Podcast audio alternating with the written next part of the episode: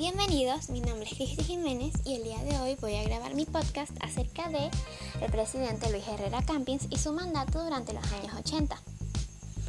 Nacido en el año 1925 y muerto en noviembre del año 2007, fue un expresidente de la República durante el periodo 1979-1980, conocido como el presidente cultural gracias a sus grandes aportes a la cultura nacional.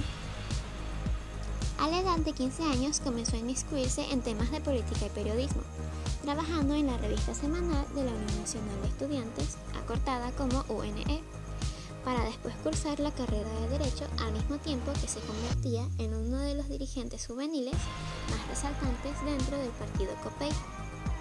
Se unió en matrimonio con su prima Betty Urdaneta Campins, con la cual tuvo cinco hijos.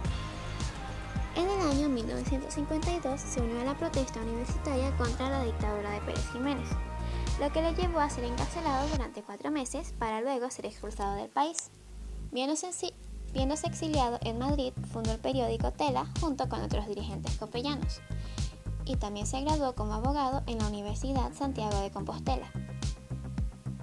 En 1958 regresó a Venezuela tras el derrocamiento del general Pérez Jiménez se convirtió en uno de los dirigentes más importantes de COPEI. En los años siguientes tuvo cargos tales como diputado al Congreso Nacional por el Estado Lara durante cuatro periodos consecutivos, entre 1959 y 1974. Jefatura de la fracción parlamentaria social cristiana durante los años 1962 a 1969 y secretario general de la Organización Democrática Cristiana en América Latina desempeñando una amplia labor periodística. En el año 1978 fue vencedor en las elecciones presidenciales, con la consigna de Luis Herrera arregla esto, frase con la cual alertó al país de la terrible situación económica luego del gobierno de Carlos Andrés Pérez.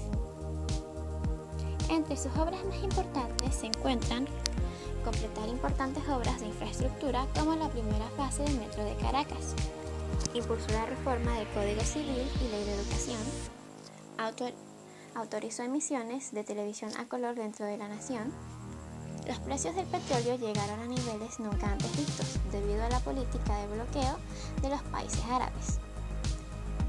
Y las presiones árabes para el pago de la deuda externa aumentaron, de modo que el bolívar se devaluó desde el Viernes Negro de 1983 hasta fines del gobierno de Herrera Campins.